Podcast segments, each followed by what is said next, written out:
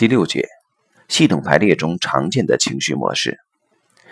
系统排列的个案中，经常接触到当事人表现出几种比较普遍的情绪模式：原生情绪、派生情绪、转移情绪、超越情绪。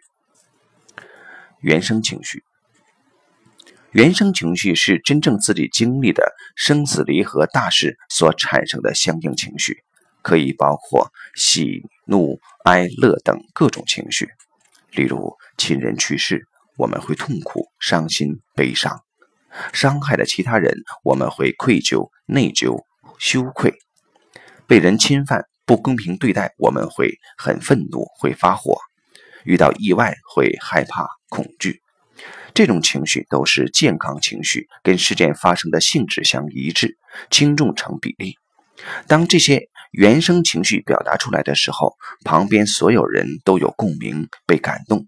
有共鸣的情绪叫做原生情绪。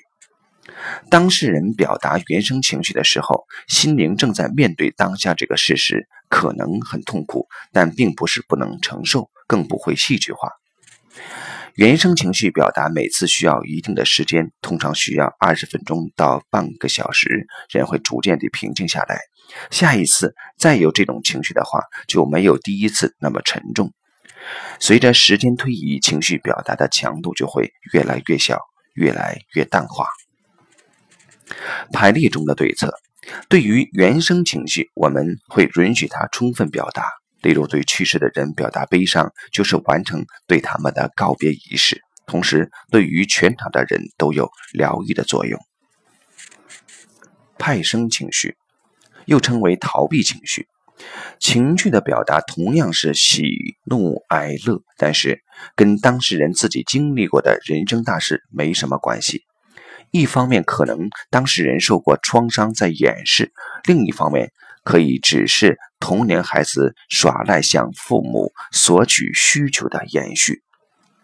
情绪非常夸张，很有戏剧性，可能哭了一身眼泪，在现场捶胸蹲地，满场打滚。但是在场的人没什么反应，没有共鸣，还觉得莫名其妙，甚至有些烦躁。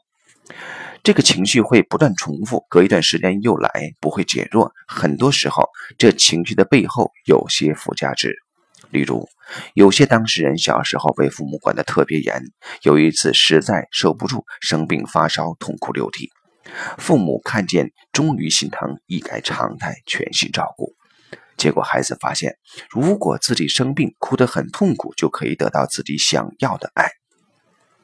以后一有需要就暗示自己要生病，要痛苦地哭。结果习惯了，自动化了，变成了一种防御模式。这就是派生情绪，还演变成派生疾病。为了内在的需求的满足而变相表达，是派生情绪很重要的一点。作为当事人，觉察派生情绪非常重要，因为亲密关系有矛盾的时候，会激发自我的派生情绪。比如，经常有被遗弃感、悲情、浪漫主义。通过自我觉察，不断观察到自己内在真正的需要，这样就可以让派生情绪逐渐的消失掉。